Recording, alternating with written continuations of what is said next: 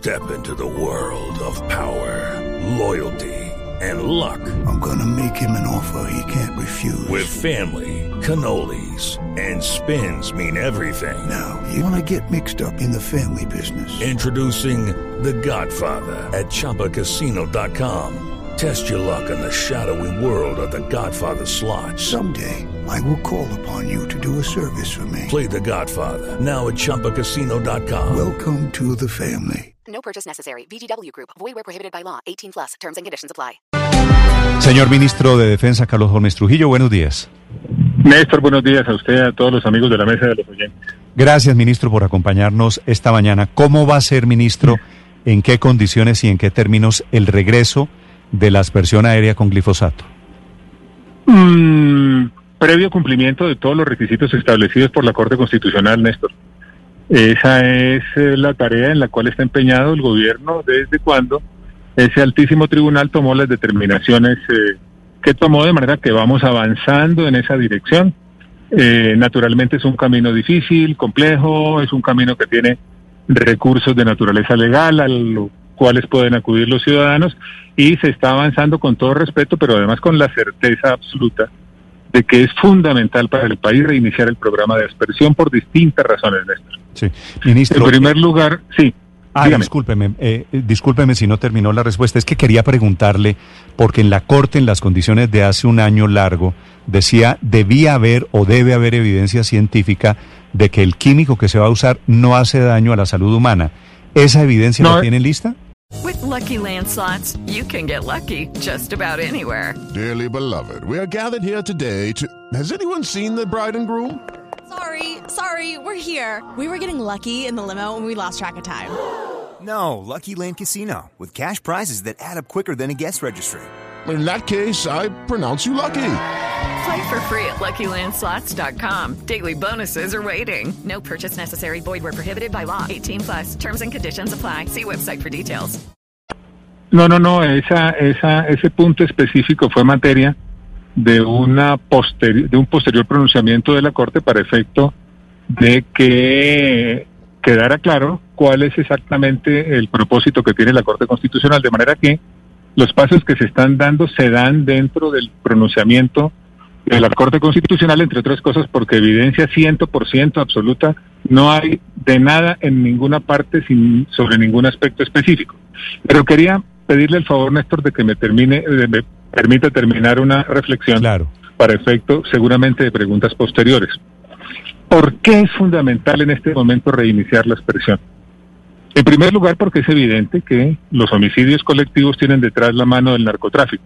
Las características especiales de cada uno de ellos varían y será la tarea de investigación la que arroje las diferencias entre uno y otro, pero sí, ahí está la mano del narcotráfico. En segundo lugar, porque eso lo que demuestra es que tenemos que avanzar con mayor celeridad en la erradicación de cultivos ilícitos y permítame simplemente ponerle las cifras que diferencian la eficacia de un mecanismo frente a otro. Con aspersión aérea se pueden erradicar entre 400 y 600 y 600 hectáreas diarias. Con los grupos móviles de erradicación se erradican 70 y con los pelotones del ejército más o menos lo mismo que se erradica con los grupos móviles de erradicación. En segundo lugar, en lo que tiene que ver con el costo, es más barata la el costo de la aspersión que los otros mecanismos que en este momento estamos utilizando y tenemos que utilizar. En tercer lugar, en lo que tiene que ver con la eficacia, no hay duda de que es mayor la eficacia y en lo que tiene que ver con la seguridad de soldados, de policías y de grupos de erradicadores garantiza mayor seguridad la aspersión que las tareas de los grupos móviles y las tareas de los pelotones del ejército. Ministro, si el glifosato se dejó de usar en Colombia por razones de salud, de salud pública, ¿qué va a cambiar ahora con el glifosato en asuntos de salud pública en esta nueva etapa? Eh, Néstor, es que una de las decisiones que tomó la Corte Constitucional fue adelantada para efecto de que el Consejo Nacional de Estupefacientes tenga todos los elementos necesarios a su disposición, un estudio en materia de salud y un estudio en materia medioambiental.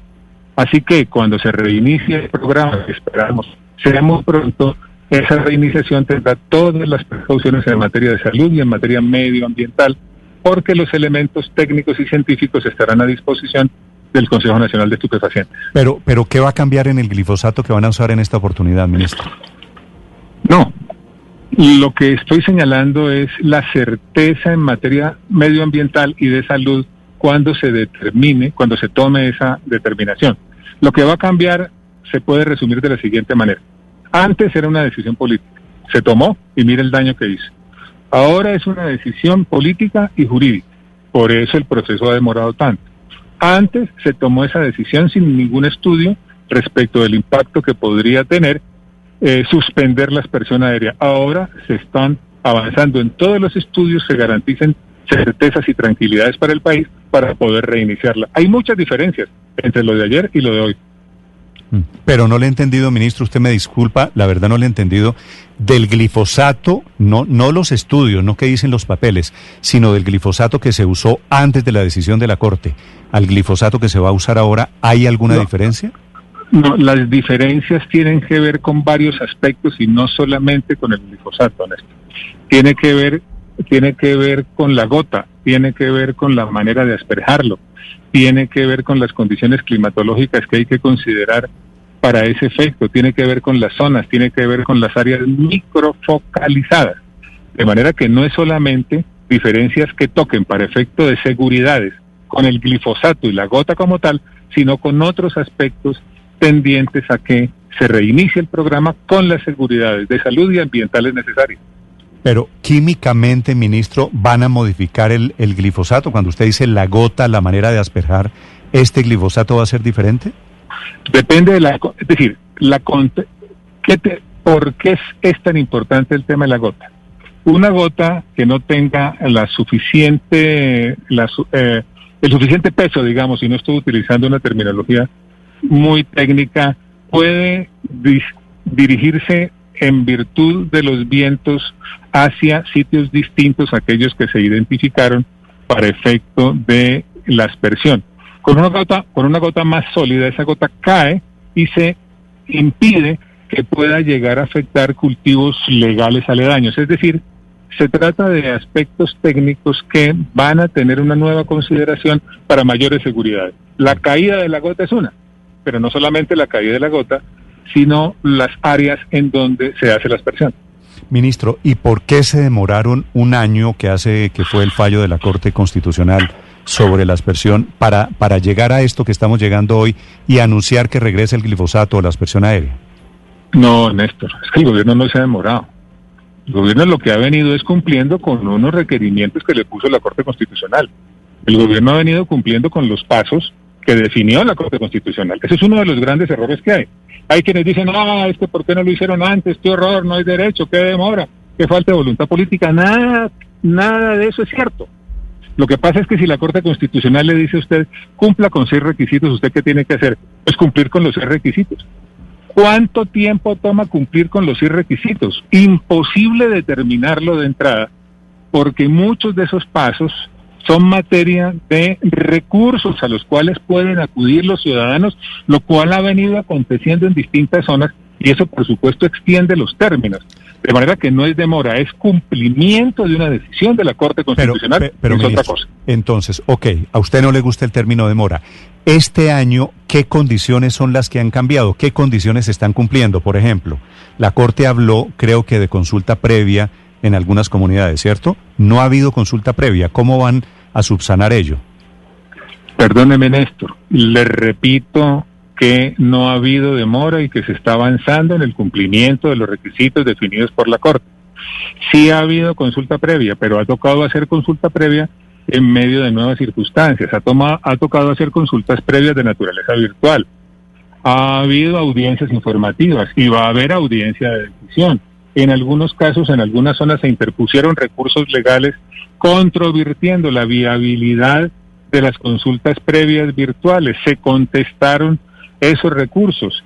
Tomaron los jueces algunas decisiones y en este momento estamos frente al hecho de que el primero de septiembre habrá ya una audiencia pública de fondo para avanzar en estas materias.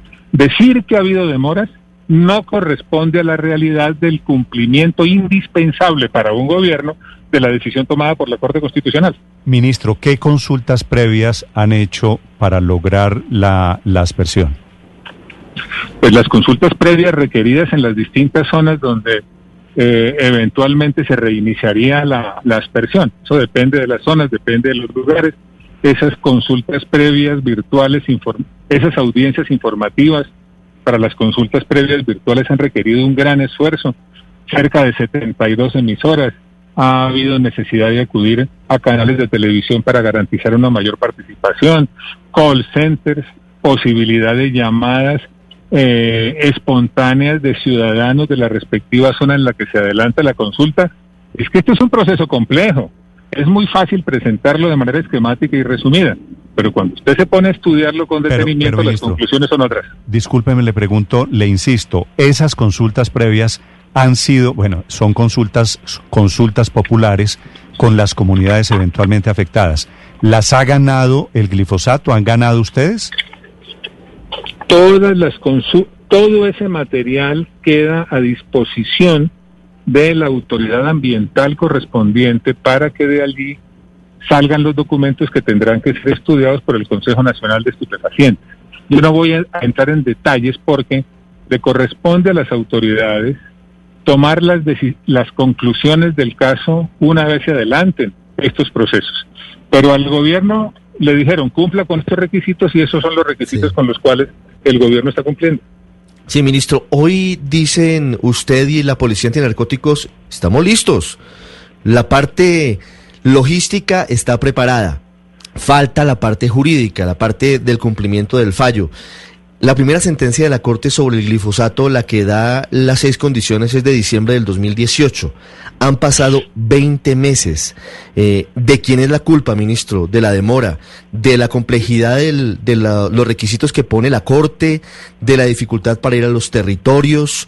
¿Por qué tarda 20 meses y todavía no tenemos el cumplimiento de esos seis puntos para poder regresar a la expresión del glifosato? Pero perdón, es que la culpa no es de nadie, la culpa no es de nadie, eso no se puede tratar de esa manera. La Corte Constitucional definió un itinerario. Ninguno de los puntos del itinerario tiene unos términos que puedan ser definidos eh, con precisión. ¿Por qué? Porque son pasos, muchos de los cuales pueden ser recurridos acudiendo a procedimientos legales por parte de la ciudadanía, que es lo que ha venido aconteciendo. Muchos de ellos tienen doble recurso, de manera que se define un itinerario, el término que toma cada uno de esos pasos varía según la naturaleza del paso concreto y eso lleva a que el, proceso al final sea un proceso de inmensa complejidad como es el que hemos estado eh, enfrentando y lo estamos haciendo con toda la seriedad y con todo el rigor, con un solo propósito, con el propósito de que cuando se reinicie Lucky Land Casino asking people what's the weirdest place you've gotten lucky? Lucky? In line at the deli, I guess? Aha, in my dentist's office. More than once, actually. Do I have to say? Yes, you do. In the car before my kids' PTA meeting. Really? Yes. Excuse me, what's the weirdest place you've gotten lucky? I never win and tell. Well, there you have it. You can get lucky anywhere playing at LuckyLandSlots.com. Play for free right now. Are you feeling lucky? No purchase necessary. Void where prohibited by law. 18 plus. Terms and conditions apply. See website for details. La aspersión sea un programa muy sólido, no tenga debilidades legales y haya cumplido con todos los requisitos eh, del caso. Eh, Ministro, Ricardo le hablaba del primer fallo de la Corte, un segundo en el cual se pusieron las condiciones fue el 19 de julio del año pasado, hace un año exactamente. Y en ese momento el Ministerio de Justicia dijo que el jueves siguiente iba a llevar una propuesta de protocolo al Consejo Nacional de Estupefacientes. Es decir, se notaba en el gobierno un afán, una velocidad que luego de repente se frenó por completo. Eh, yo, muchos de los que seguimos este caso tenemos la sensación de que hubo una decisión política de bajarle la velocidad a la posibilidad de la fumigación aérea. Eh, esto puede ser, puede haber tal vez algún tipo de, de problema más allá de lo jurídico, una decisión política. No, no, no, no, no. La decisión política está tomada desde un principio. Por eso fue que el señor presidente Duque asistió a una audiencia de la Corte Constitucional para explicar la política del gobierno en esa materia, que implicaba naturalmente la reiniciación de la expresión. O sea que políticamente no ha habido ninguna duda en esa materia. Pero es bueno que ustedes recuerden qué fue lo que dijo la Corte Constitucional el, en, en pronunciamiento de tutela en el 2017. A raíz de eso, el gobierno, ¿qué hizo? Pues poner en marcha todos los, pasos y acciones necesarias para cumplir con esos pronunciamientos. El Ministerio de Defensa, a través de la policía, solicitó a la Autoridad Nacional de Licencias Ambientales los términos de referencia para tramitar el plan. Eh, paralelamente se realizó el alistamiento operacional. El Ministerio de Ambiente y el Instituto Nacional de Salud eh, se dedicaron a la tarea de avanzar en los estudios de salud y de ambiente. Lo que tenía que ver con consultas se puso en marcha. El COVID obligó a reconsiderar el marco de esas consultas por virtud de las nuevas circunstancias.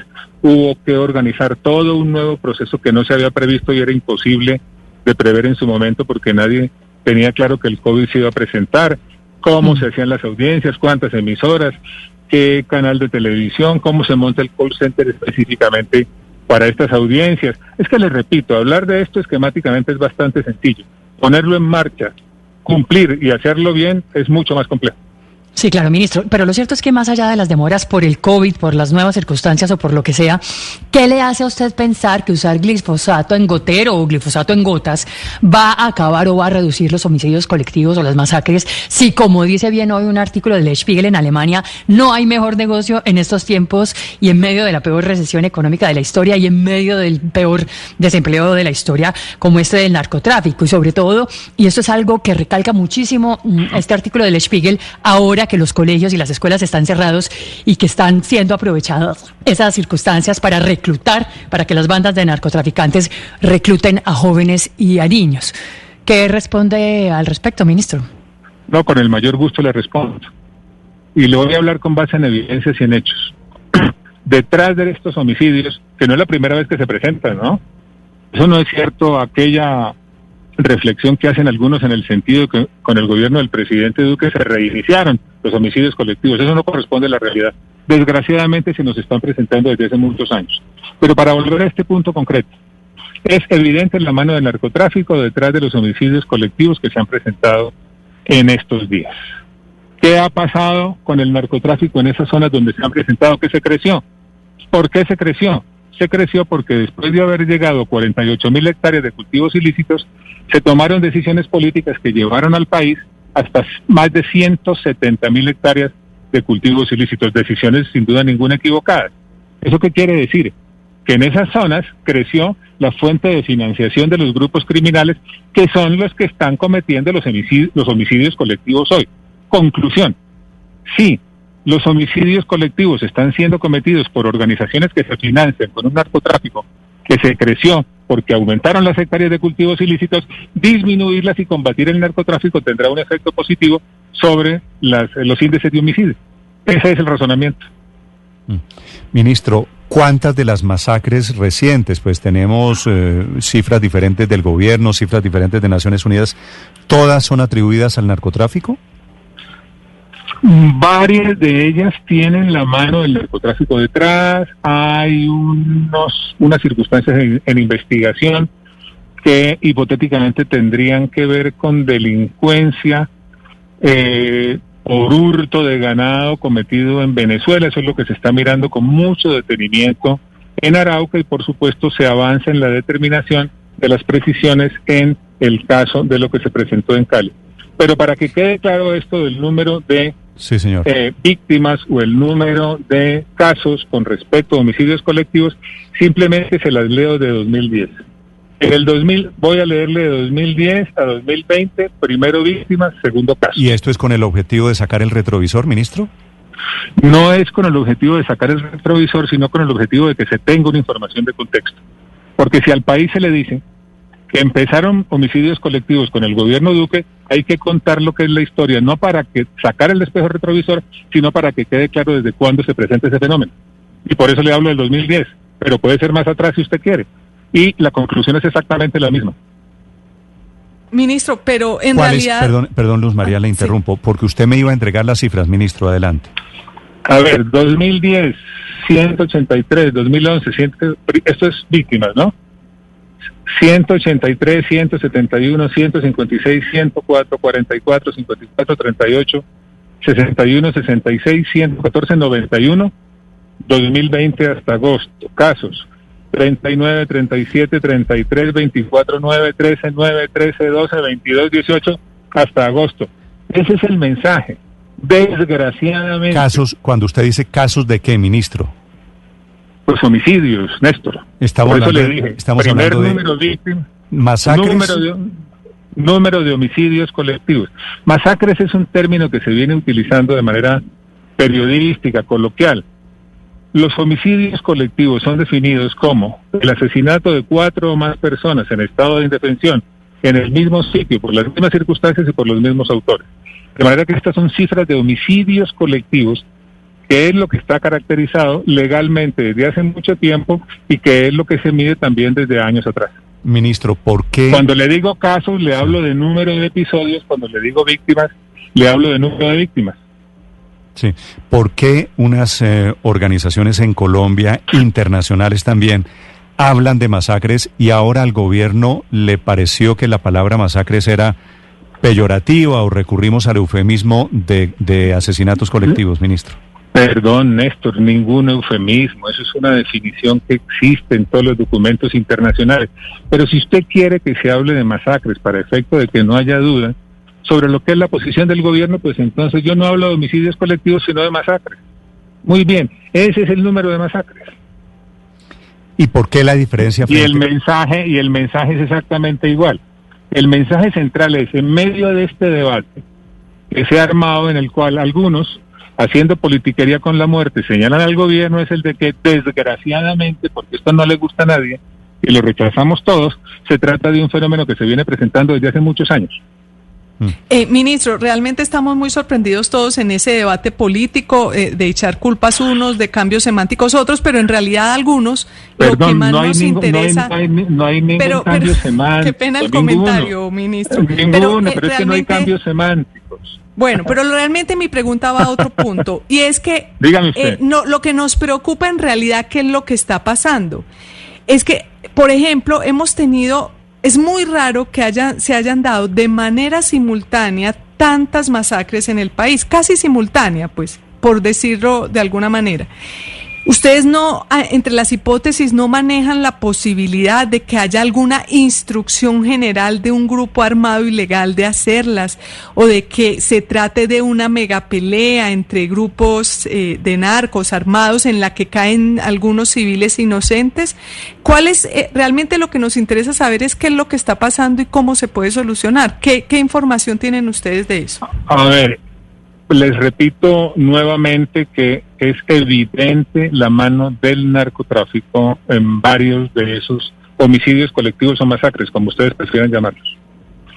En segundo lugar, ¿cómo se expresa la mano del narcotráfico en esos homicidios? Confrontaciones entre grupos de narcotraficantes, llámense como se llamen, por control de zonas, por control de territorios y por control de rutas.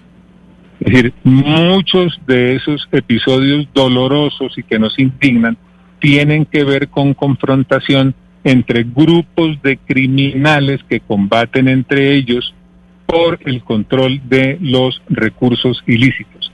Eso es absolutamente evidente.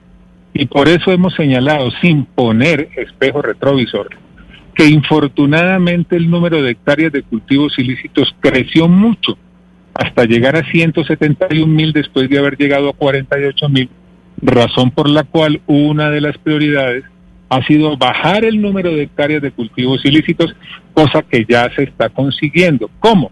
Acudiendo a distintas herramientas, erradicación forzosa, erradicación voluntaria, sustitución, desarrollo alternativo y por eso ahora, frente a esta realidad que a todos nos preocupa tanto, estamos diciendo que es fundamental poner en marcha otra vez la aspersión toda vez que se trata de un asunto de seguridad nacional. Y déjeme decirle que eso que usted señala, yo lo he estado mirando, lo he pensado, pero por razones de elemental prudencia, ni siquiera lo pongo en este momento como una hipótesis de discusión pública por el impacto que una acción de esa naturaleza podría llegar a tener. Pero por supuesto estamos dedicados con mucho detenimiento a mirar los detalles de lo que ha sucedido en las distintas zonas del país y una vez tengamos conclusiones se darán a conocer. Se refiere, ministro, a la, a la pregunta de Luz María de si hay una orden de asesinatos de, detrás de todas las masacres.